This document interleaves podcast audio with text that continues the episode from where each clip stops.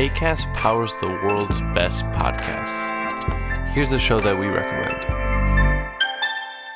Hi, I'm Jesse Cruikshank. Jesse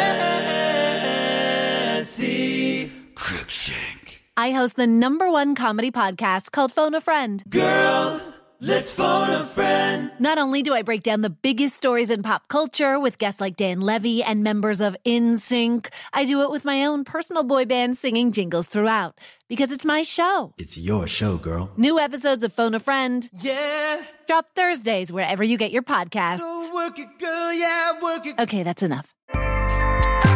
ACAST helps creators launch, grow, and monetize their podcasts everywhere. ACAST.com. Ba ba ba ba ba bam ba bam. Ba ba ba ba ba bam ba bam. De Chavannes cherche copain, mais c'est quoi ce truc Bah, c'est quoi ce truc Bah oui, je cherche des copains. Alors c'est un podcast, mais où effectivement je vais euh, rencontrer des gens. Je m'enflamme euh, pour des causes. Défenseurs de cannabis, vaccinologues, des stars du dessin, des médias, des auteurs, des associatifs, hommes ou femmes politiques, euh, même présidents, hein, vous voyez, en toute, en toute simplicité de président. Oui, mesdames, messieurs. Et puis des TikTok. Alors, des... Des TikTokers Ah, des TikTokers Ah, je suis con. Des TikTokers. Je kiffe, en fait. Et j'espère bien que mon podcast euh, va me permettre de rencontrer des gens euh, de qualité. Et je chante même. Ouais. De Chaval cherche copain. Des copains. De cherche copain. Christophe de Chavannes et François Hollande ont été très bavards. Tout de suite, épisode 2 avec François Hollande. Comment dois-je vous appeler euh, Monsieur le Président M- Monsieur François? Monsieur Hollande Ouais, mon futur copain, hein, on peut tenter la chose. François, alors. François. Bon, moi, c'est Christophe. J'ai plein de questions à vous poser, mais en fait, un président, en gros, bosse pour son successeur. Oui, c'est une, une loi générale. Euh, un président travaille toujours pour son successeur. Quand on lance un, un grand équipement, quand on, on ouvre un chantier comme les accords de Paris, quand on prend des mesures contre le chômage, ça met du temps avant de s'appliquer. Deux ans, trois ans, quatre ans. Et on n'est plus là. Et qu'est-ce que ça peut faire, d'une Ouais, certaine façon on l'a fait. Ce qui compte, c'est la trace qu'on laisse. Ben, Bien sûr. C'est pas euh, simplement de, de se glorifier euh, dans une campagne électorale d'un bilan que les Français de toute façon ne regardent plus. Ce qui compte, c'est l'avenir. Est- Qu'est-ce qu'on est? Qu'est-ce que c'est qu'être après président? Comment on vit ça? Un ancien président fait ce qu'il veut de sa vie. Mhm. Jusqu'à présent, il allait siéger au Conseil constitutionnel. C'était la manière avec laquelle on pensait traiter les anciens présidents. Je rappelle que le Conseil constitutionnel, c'est l'organe qui euh, vérifie les la conformité des lois à la Constitution. Donc c'était pas euh, tout à fait illogique que l'on puisse proposer que les anciens présidents soient les, les- les- les surveillants de, de- de- de ce que peuvent être De la bonne tenue. euh, la bonne tenue de la, de, de- de la législation par rapport à la, à la Constitution. Donc moi, je n'ai jamais siégé au Conseil constitutionnel, et donc je me suis dit, qu'est-ce que je fais de ma vie? Euh, J'ai toujours les mêmes engagements, j'ai toujours les mêmes convictions, j'ai toujours les mêmes idées, je suis toujours dans le même parti. Est-ce que je refais de la politique comme avant? Donc j'ai dit non, je vais pas. J'étais maire de Tulle, président du Conseil euh, général de la Corrèze, député. Chaque vie a des étapes différentes. On refait jamais ce qu'on a, ce qu'on a fait euh, hier ou avant-hier. Donc moi, je me suis engagé d'une autre façon. Et donc j'ai créé une fondation, euh, France Engage, qui soutient justement les initiatives sociales, culturelles, euh, innovantes. Euh, il y a 220 ou 240 associations qui ont été labellisées par la Fondation de la France Engage. Et il y en a encore des centaines de, qui veulent euh, postuler chaque année pour, pour y, y Donc ça, ça veut dire que le milieu associatif, Il est très vital. il est, il est très vital. Et en France, c'est un des pays d'Europe, je crois, Ouais. où on est le plus, euh, le plus vivant là-dedans. Ouais. Et, et ce qui, moi, m'en- m'encourage, c'est que je vois des, dans les jeunes générations, on dit, ah oui, mais l'idée de solidarité, l'idée de dévouement, l'idée d'engagement, tout ça a perdu de son sens. C'est vrai sur le plan politique, mais pas du tout sur le plan euh, de la, de la citoyenneté. Et pas forcément parce que les... Vous les- connaissez l'association AIDA, cette petite qui a 22 ans, Ouais. qui a 80 000 bénévoles, Mm. qui vont aider, qui vont voir, qui sont en assistance et qui sont en compagnie des, des- des jeunes cancéreux. Il y a, il y a- on, on a toute cette population qui est absolument euh, de jeunes, qui est, Oui. qui est- qui est- qui est formidable. Il y a des jeunes qui réveillent des villages, moi j'en ai soutenu. euh, il y a des euh, infirmières aides-soignantes qui euh, ont trouvé des systèmes pour accompagner les jeunes enfants qui vont se faire opérer. L'engagement, ça veut dire que vous ne demandez rien que ce que vous avez Oui, vous-même décidé de faire. J'entends, mais quand vous avez Et- des gens qui s'engagent, les infirmières, les aides-soignantes, les accompagnatrices d'handicapés, etc., elles sont payées des clopinettes entre vous et moi. Oui, non seulement elles sont payées insuffisamment, mais leurs conditions de, De travail de vie ne sont pas dignes. Qu'est-ce qu'il faut faire alors? Donc il faut réorganiser. Vous le- avez le fait, vous, un peu ça? Pas assez, pas, pas assez, assez. Mmh. sinon euh, on n'en serait pas où on en est aujourd'hui. Donc il y a toujours une part de responsabilité. Mais même s'il faut augmenter les salaires de- des personnes qui sont le plus confrontées au- à la, la difficulté, difficulté. à la malheur, à la souffrance, il faut aussi leur donner les moyens de travailler sereinement, c'est-à-dire de, de se loger au plus près. Le mot majeur, c'est- c'est la considération. alors, pourquoi aujourd'hui ce mot est en train de disparaître un peu? Et pourquoi ces gens se sentent si mal Dès qu'on voit un documentaire, certainement pas dans le milieu associatif, et cette France s'engage, je ne sais pas combien vous avez d'assos là-dedans et combien, 240. et combien de personnes ça représente? Des milliers. Des milliers, Oui. de milliers de, de bénévoles, mais aussi des, des centaines de milliers de, de personnes qui Mais vont en moi, bénéficier. euh, Je ne veux pas parler de moi, mais ça fait euh, 30 ans que je dis sortez couvert. Ça fait 30 ans que je fabrique des capotes parce que j'ai fait à un moment donné ce que l'État ne faisait pas. Et, et pardon, également au moment où, où vous y étiez, il y avait plus de combat, en tout cas officiellement, il y avait plus de slogans, il y avait plus de campagne de, de, sur la prévention du sida. Et, et euh, je vous dis ça, Parce que il y a un moment où des individus font ce que l'État ne fait plus. C'est ça l'intérêt de l'engagement. C'est pas un engagement où on se met à côté en, en disant je ne veux pas euh, du tout euh, faire que l'État vienne empiéter sur ce que je fais. de- de- Ah non, au contraire, Au au contraire. contraire, c'est d'inventer des, des, des, des systèmes, des politiques, des, des, des, des mécanismes qui ensuite vont être repris par euh, l'État ou les collectivités Ben, locales. moi, vous avez en face de vous un gars qui a fabriqué pendant 20 ans 60 millions de capotes. Je, vous l'ai dit tout à l'heure. Et vous avez quand même un peu fait les grands yeux parce que c'est un gros chiffre ouais. et j'ai pas demandé rien à personne. Et j'ai fait ça avec Patrick Pizza des laboratoires Polydis. Et là, en, en, en travaillant, en cravachant, j'ai réussi justement ce que vous venez de dire, c'est-à-dire que l'État, ouais. soit convaincu qu'il fallait faire, notamment ce qu'ils viennent de faire, c'est-à-dire la gratuité des préservatifs Eh bien- pour les mineurs jusqu'à 25 ans. Ça c'est très bien, mais en tout cas pour les mineurs. Donc l'État a pris une bonne décision suite à un engagement Oui. qui a été au départ associatif. On pourrait dire donc l'engagement associatif va s'arrêter. Non, il va pas s'arrêter. Ah non. Parce que au lendemain de cette bonne décision de l'État, il va falloir accompagner la mise en place, faire en sorte que les jeunes qui Ah sont bah oui, les plus mais- concernés puissent y, a- y Euh, accéder quand mais même. faire de Et- l'éducation. Et, donc, de- une fois qu'on a que l'État a repris euh, euh, l'action euh, militante, parce que c'est une action militante, l'en- l'engagement, il ne disparaissent pas, il, il- il s'adapte à cette Mais il va même falloir maintenant aller et donner d'autres informations sexuelles pour, pour Avec l'éducation nationale, par exemple. euh, exactement, de, de- de traiter peut-être d'autres sujets euh, qui, peuvent être les agressions, qui peuvent être les... les Oui, mais ça, l'éducation nationale, il faudra qu'on m'explique pourquoi il n'y a pas, je sais pas, trois heures par an. L'éducation sexuelle, Mais oui. bien sûr. Parce que c'est pas si facile, euh, et pourtant il faut le faire, compte tenu de ce que l'on sait maintenant des pressions que font un certain nombre de groupes religieux pour empêcher précisément Hum. qu'il y ait l'éducation euh, sexuelle des filles en particulier.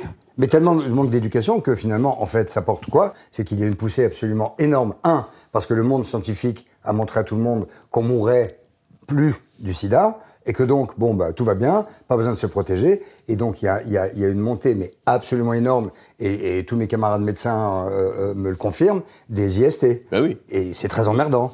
Et c'est très emmerdant pour l'économie du pays. Ça n'est pas bien pour les jeunes du tout. C'est une vraie complication. Euh, et ça rentre aussi dans un problème de j'ose pas le dire, j'ai honte, comment je vais faire, j'ai un truc tout dégoûtant, qu'est-ce que je fais, machin. Donc il faut vraiment euh, euh, évoluer En là-dessus. Donc le début. Et en là, plus ça se soigne, si on le, si on le déclare tôt, Voilà. euh, ça se soigne. Bien sûr. ou se- ça se Mais il faut traite. apprendre. Et il faut apprendre. Et il faut aussi se protéger. Il faut pas avoir honte. Donc moi je dire- pense, pardonnez-moi, Oui. je pense que le fait que euh, le président Macron ait annoncé la gratuité pour les mineurs et, et puis les plus âgés euh, euh, des préservatifs, c'est pas la fin d'une lutte. Non, c'est le début, d'une d'un autre, autre truc. Une autre, oui. Exactement. qui, Oui, oui. qui est sur euh, l'éducation sexuelle, l'information, les maladies sexuellement transmissibles.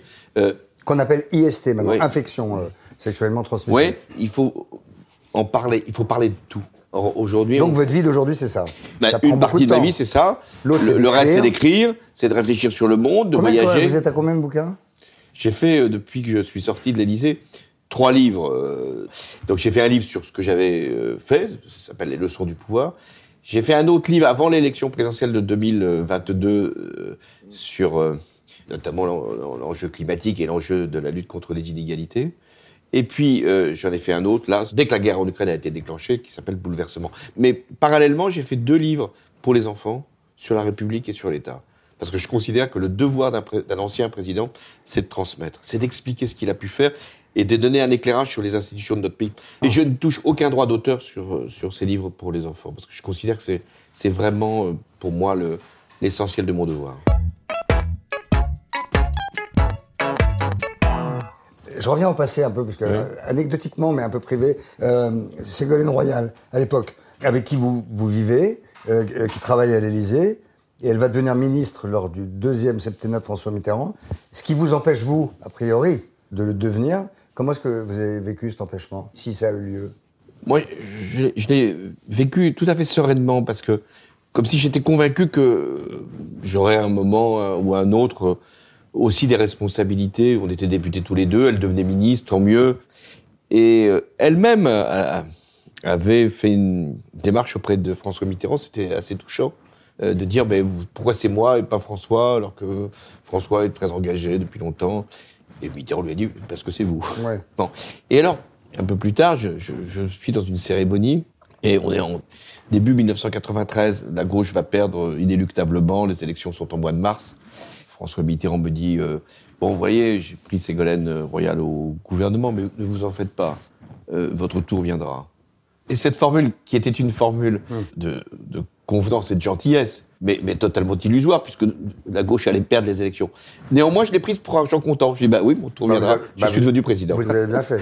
On avait parlé lors de l'émission de, de la rumeur rigolote qui fait que Mélenchon vous déteste parce qu'il Ouais. n'aurait pas eu le nombre de voix que vous lui auriez presque promis euh, euh, euh, pour pour pas être totalement ridiculisé lors du- d'une élection euh, Interne. euh, oui. interne. ouais. Mais on, ça triche pas dans les congrès, les- le nombre de voix, les voix, tout ça. Enfin, c'est tout à fait. Par exemple, Monsieur Ciotti, là, c'est c'est clair comme de l'eau de roche, les votes et tout ça. C'est relativement clair. Je suis pas membre de ce parti. Qu'est-ce que vous en pensez d'ailleurs? Mais il- dans des partis politiques, il y a des, ce qu'on appelle des grosses fédérations. Vous voyez, des, des- des départements où il y a énormément de, Ouais. de membres, puis d'autres où il n'y a pas grand, pas grand monde. Alors forcément, euh, dans le parti des LR, j'ai l'impression que les Alpes-Maritimes, c'est un département qui compte. Donc, pour. M. Ciotti, c'est Ouais. plutôt avantageux. Ciotti qui dit qu'il soutiendra Laurent Wauquiez. Et comme on parle du milieu associatif, moi j'ai lu un nombre de papiers considérable sur l'idée que Laurent Wauquiez, dès lors qu'une association n'était pas de son bord, supprimait les subventions, y compris des, des associations formidables sur la réinsertion de prisonniers, de jeunes. Euh, il, a, il, a, il a cette réputation de, de tu votes pas pour moi, la région te supprime. euh, ce qui serait horrible si c'était vrai. Oui, je veux même pas le croire, parce que il, il fait pas simplement un acte, je dirais, euh, discriminatoire. Vous sur en avez jamais entendu parler Si, on a entendu parler. Mm. Mais il, il fait un acte qui est un contresens, parce que s'il veut un jour devenir président de la République, ce que j'ai compris, il va falloir qu'il travaille euh, pour toute la France, hein, pas Mm. simplement pour ceux qui auront voté pour lui. Est-ce que c'est possible pour quelqu'un comme, comme ça de, de se dire que, en fait, c'est pas à sa cour qu'il faut plaire? C'est à ceux C'est aux justement- autres, bien sûr, c'est aux autres, et à ceux qui, qui, pensent pas comme vous. autres. Et Oui. Exactement. Et puis, quelquefois, euh, Jacques Chirac savait le faire, ça. euh, il avait toujours une attention pour, pour ceux qui qui pensaient pas comme lui. Il y a, il y a forcément quelque chose à prendre dans, dans, le, dans la pensée des autres. Mitterrand avait aussi cette subtilité. Et je pense que tout sectarisme, tout, euh, ostracisme, ce que je veux dire sur les partis politiques, parce que c'est très important, les partis politiques. Pourquoi ça va aussi mal dans notre démocratie C'est parce que les, les- les grandes formations politiques qui ont structuré comme le débat, la gauche, la droite, le PS, euh, bah, tout ça semble A pu. a pu, voilà. euh, pu. et, donc, où, où sont les références où, sont les idées Où sont les pensées? Si on veut qu'il y ait une démocratie, puisqu'on s'est dit que c'était une grande cause, il faut qu'il y ait des lieux où euh, on puisse parler de tout et inventer les politiques pour demain. Sinon, bah, on voit bien, ce sont les extrêmes qui, qui eux, sont plus, plus simples. Donc, il y a euh, nécessité de réinventer des, des grandes formations politiques. Ce que j'essaye de faire comprendre, c'est que la politique, c'est pas simplement de vouloir être soi-même. La première étape de tout, c'est de reconstituer euh, des grandes familles politiques, des grandes organisations Est-ce que politiques. vous essayez là? Non. Si, si. J'espère que le Parti Socialiste va se donner euh, une nouvelle orientation, une nouvelle direction. Mais Et je donnerai le temps nécessaire pour qu'il se réinvente, se restructure, pour qu'il retrouve... possible C'est c'est souhaitable, c'est nécessaire, c'est le travail. Tout se fait avec du travail. On a beaucoup dit que la gauche, là, était partie en quenouille parce qu'il n'y a, pas de travail, il Ouais. n'y a pas d'idée, il n'y a pas Ouais. de proposition. Ouais. quel thème vous avez retenu Bon, en même temps, l'extrême droite, c'est pas non plus 2000 idées, c'est toujours les mêmes. C'est toujours les mêmes. C'est- Elle n'a pas besoin de se fatiguer. Mais elle commence à s'instiller quand même, hein Elle est, d'une certaine façon, bénéficiaire de toutes les colères, de Mmh. toutes les frustrations, Mmh. de tous les manques, de toutes les insuffisances, de tous les vides. Qu'est-ce que vous en pensez de Barbella? Si, si on l'écoute, il est extrêmement doué. À son âge, euh, 28. s'exprimer comme il le fait. Moi, je trouve ça étrange parce que quand on est jeune, justement, on est plutôt à gauche, quoi. Non, pas nécessairement. euh, on pouvait se dire ça il y a quelques années. On, on peut aussi se dire que son destin, son avenir, c'est de se, c'est de se bunkériser, c'est de s'enfermer, c'est de se couper du reste du monde. Le monde est dangereux, le monde est menaçant. Euh, restons, restons euh, ensemble à quelques-uns. Nous, ensemble. Nous. Parce qu'ils sont persuadés, les Français, en fait, de ce qu'on entend, que rien n'a été fait pour eux. Enfin, je veux dire, quand, quand vous voyez quelqu'un qui gagne 1300 balles, qui a quatre enfants et qui peut plus faire le plein, j'avoue que le désespoir est au bout du, du jardin. Le désespoir, c'est de penser qu'on va rester tout le temps dans cette situation. C'est le- le fait qu'on ne va pas en sortir. La politique, c'est de permettre à ceux qui sont là, justement, de, devant des difficultés sérieuses euh, dans la vie quotidienne, d'avoir une projection, d'avoir euh, une vision de ce que va être euh, leur avenir ou, celui de leurs enfants. C'est ça la politique. C'est pas de dire, bah, vous gagnez 3 1300 euros, demain j'arrive, je vous en mets 1500. Ouais, non. Ça, qui va le croire? Bah, si, eux. pas nécessairement. Parce que s'ils croyaient qu'on pouvait faire la retraite à 60 ans, plus les 32 heures, plus euh, une septième ou une huitième semaine de congé payé, plus mettre tout le monde avec un SMIC à 2000 euros, ils voteraient pour ce parti-là? Non. Parce qu'ils sauraient que c'est pas possible. On n'est pas passé loin. Non. Ce qui les détermine, c'est autre chose. C'est le fait que il y a deux sujets, vous les avez évoqués d'ailleurs. C'est l'école et la santé. Est-ce que par l'école, mes enfants peuvent espérer une vie meilleure? Pourquoi est-ce Ah, qu'on ne fait pas plus d'efforts sur l'école aujourd'hui? Je pense que c'est Pourquoi? parce que c'est pas simplement y mettre davantage de moyens. c'est- c'est Bah toujours, si. euh, Si, Il y a des écoles qui n'ont pas d'enseignants. Oui, on prend des anciens à la retraite, tout ça. Non, mais on est en train de basculer dans un drôle de truc. C'est globalement, on n'y met peut-être pas assez de moyens. Ce que vous dites sur les remplacements, c'est des parents apprennent que, que dans leur classe, le prof est pas venu et qu'il est Ah oui. peut-être absent pour plusieurs jours, voire même peut-être plusieurs semaines, sans qu'il y ait de remplacement. Ils se disent quoi? Ils se disent alors donc, euh, moi, mon enfant, il va, il va décrocher.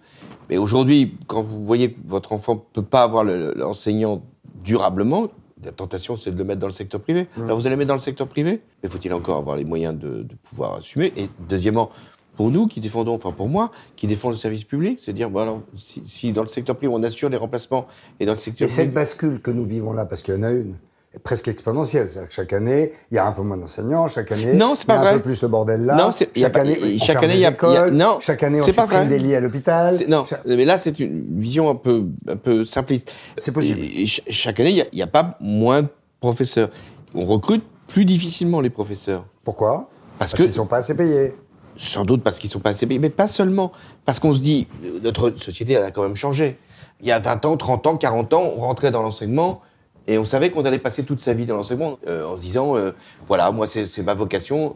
Aujourd'hui, les jeunes, euh, et je peux comprendre, hein, il y a une évolution des mentalités, se dire, pendant 43 ans, je vais euh, faire le même cours devant les mêmes générations d'enfants. Non, j'ai envie de faire autre chose à un moment. Donc, il faut proposer des carrières, il faut proposer des évolutions. Et ça, je pense c'est le grand enjeu.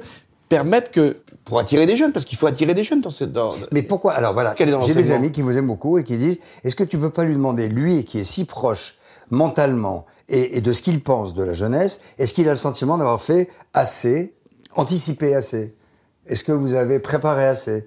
Euh, ma première euh, préoccupation quand je suis arrivé, c'était de faire que les jeunes soient plus au chômage. Donc j'ai créé les emplois jeunes, j'ai fait en sorte que euh, les emplois d'insertion, j'ai fait en sorte qu'il y ait des emplois aidés, j'ai fait pour que aucun jeune ne, se trouve dans une situation de, de désespérance par rapport à l'avenir. Mais est-ce que c'est suffisant? Non. La jeunesse, c'est pas simplement le travail. Le travail est un élément essentiel. Deuxièmement, sur l'éducation, j'avais créé 60 000 postes, mais je me suis aperçu 60 000 postes d'enseignants, c'est bien. Mais ça suffit pas par rapport à, à la rigidité, aux inégalités, aux Et vous discriminations. auriez pu faire plus à ce moment-là? Pas forcément en termes de moyens budgétaires, on avait fait beaucoup, mais en termes de, de réforme de structure, oui, sans doute.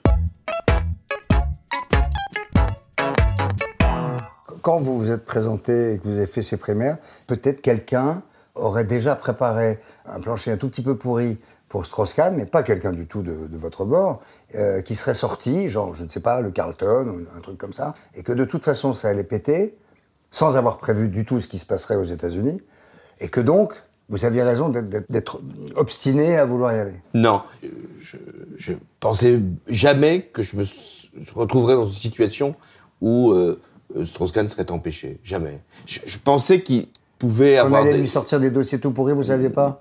Pas en tout cas, pas, pas moi. euh, Non, pas moi. évidemment pas vous. Euh, J'ai dit pas de votre bord. Peut-être qu'il y, a- il y a toujours des gens qui préparent des dossiers tout pourris. Oui. Parce que tout le monde connaissait un peu la vie dissolue Oui, de, voilà, de, mais- de mais- Strauss-Kahn, donc il y avait forcément des dossiers. J'imagine. Euh, c'est pour ça que je, je pensais que dans les primaires, euh, il, il n'aurait pas toutes les chances de, de l'emporter, que j'avais de, de ce point de vue-là un avantage. Ah. Parce que vous, pour le coup, Et- et- vous n'êtes pas allé au Carlton. non. Euh, Bon. Enfin, pas celui-là. Oui, ça. Mais je- vous savez, j'avais trouvé une formule qui, est- qui, qui s'est trouvée euh, finalement adéquate et appropriée au, au moment où, où je l'ai employée. J'avais dit, je suis un candidat normal. Alors on dit, mais pourquoi un candidat normal euh, bah, Je suis un candidat normal, j'ai ma vie. Euh, elle est connue, euh, bon, euh, je suis euh, relativement proche, simple, euh, des gens. Je vais occuper, si je suis élu, une fonction très importante, mais je resterai un être euh, normal, normal au sens pas étréci, euh, étroit, euh, mais un, un être qui, qui vit comme les autres. Mais vous l'avez repris dans la figure, vous avez dit. Oui, je l'ai pris parce qu'on Dans dit. un boomerang. On dit alors un président normal, mais un président n'est pas normal. Un président c'est un être suprême. Non.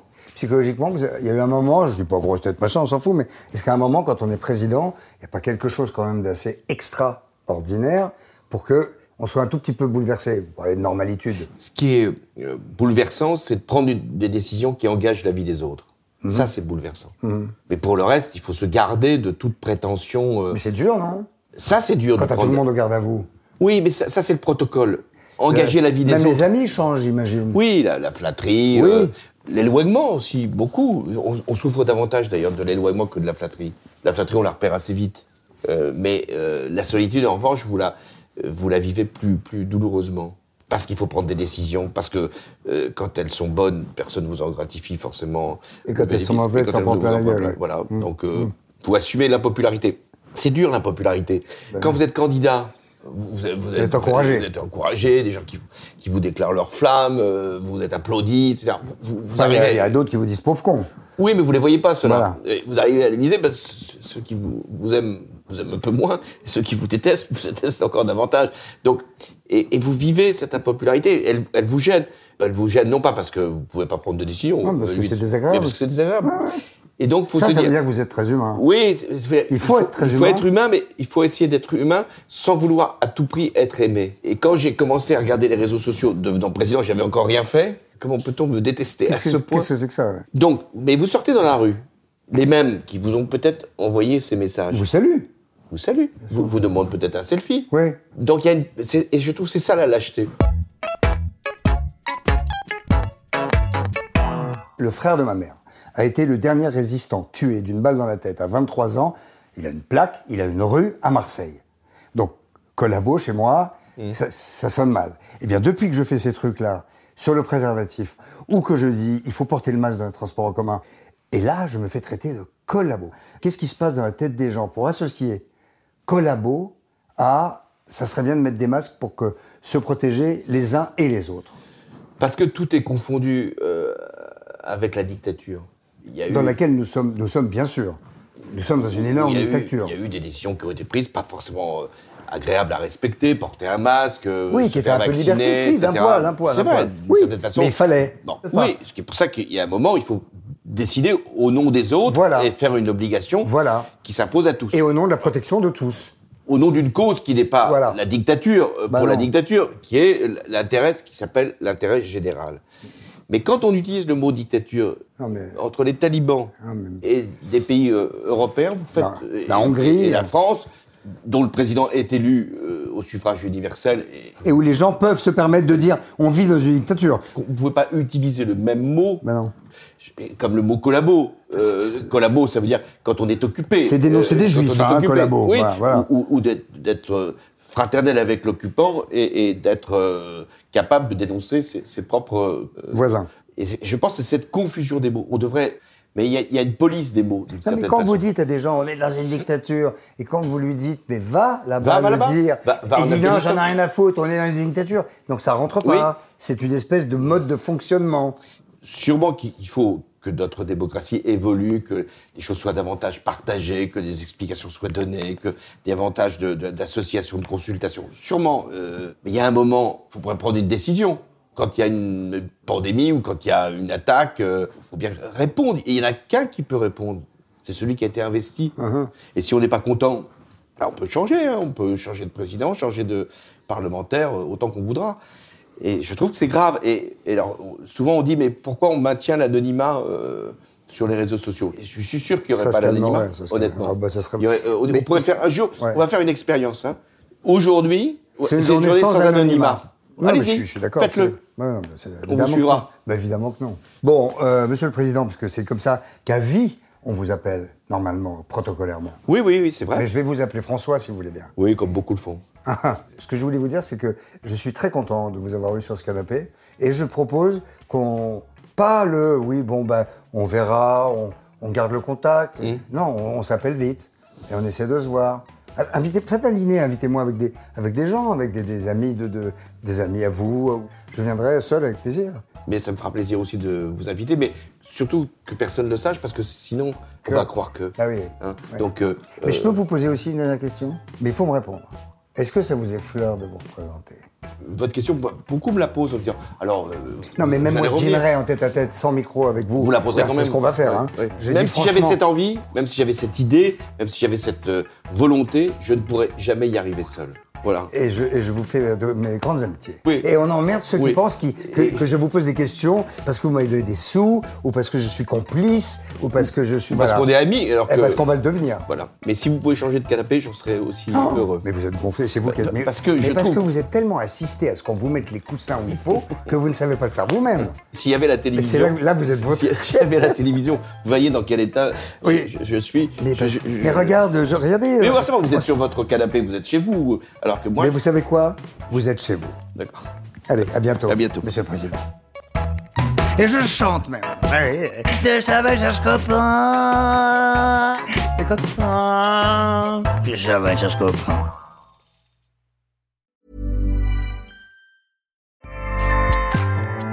ACAST powers the world's best podcasts. Here's a show that we recommend. Hi, I'm Jesse Cruikshank. Jesse Cruikshank. I host the number one comedy podcast called Phone a Friend. Girl, let's phone a friend. Not only do I break down the biggest stories in pop culture with guests like Dan Levy and members of InSync, I do it with my own personal boy band singing jingles throughout because it's my show. It's your show, girl. New episodes of Phone a Friend Yeah. drop Thursdays wherever you get your podcasts. So work it, girl. Yeah, work it. Okay, that's enough. ACAST helps creators launch, grow, and monetize their podcasts everywhere. ACAST.com.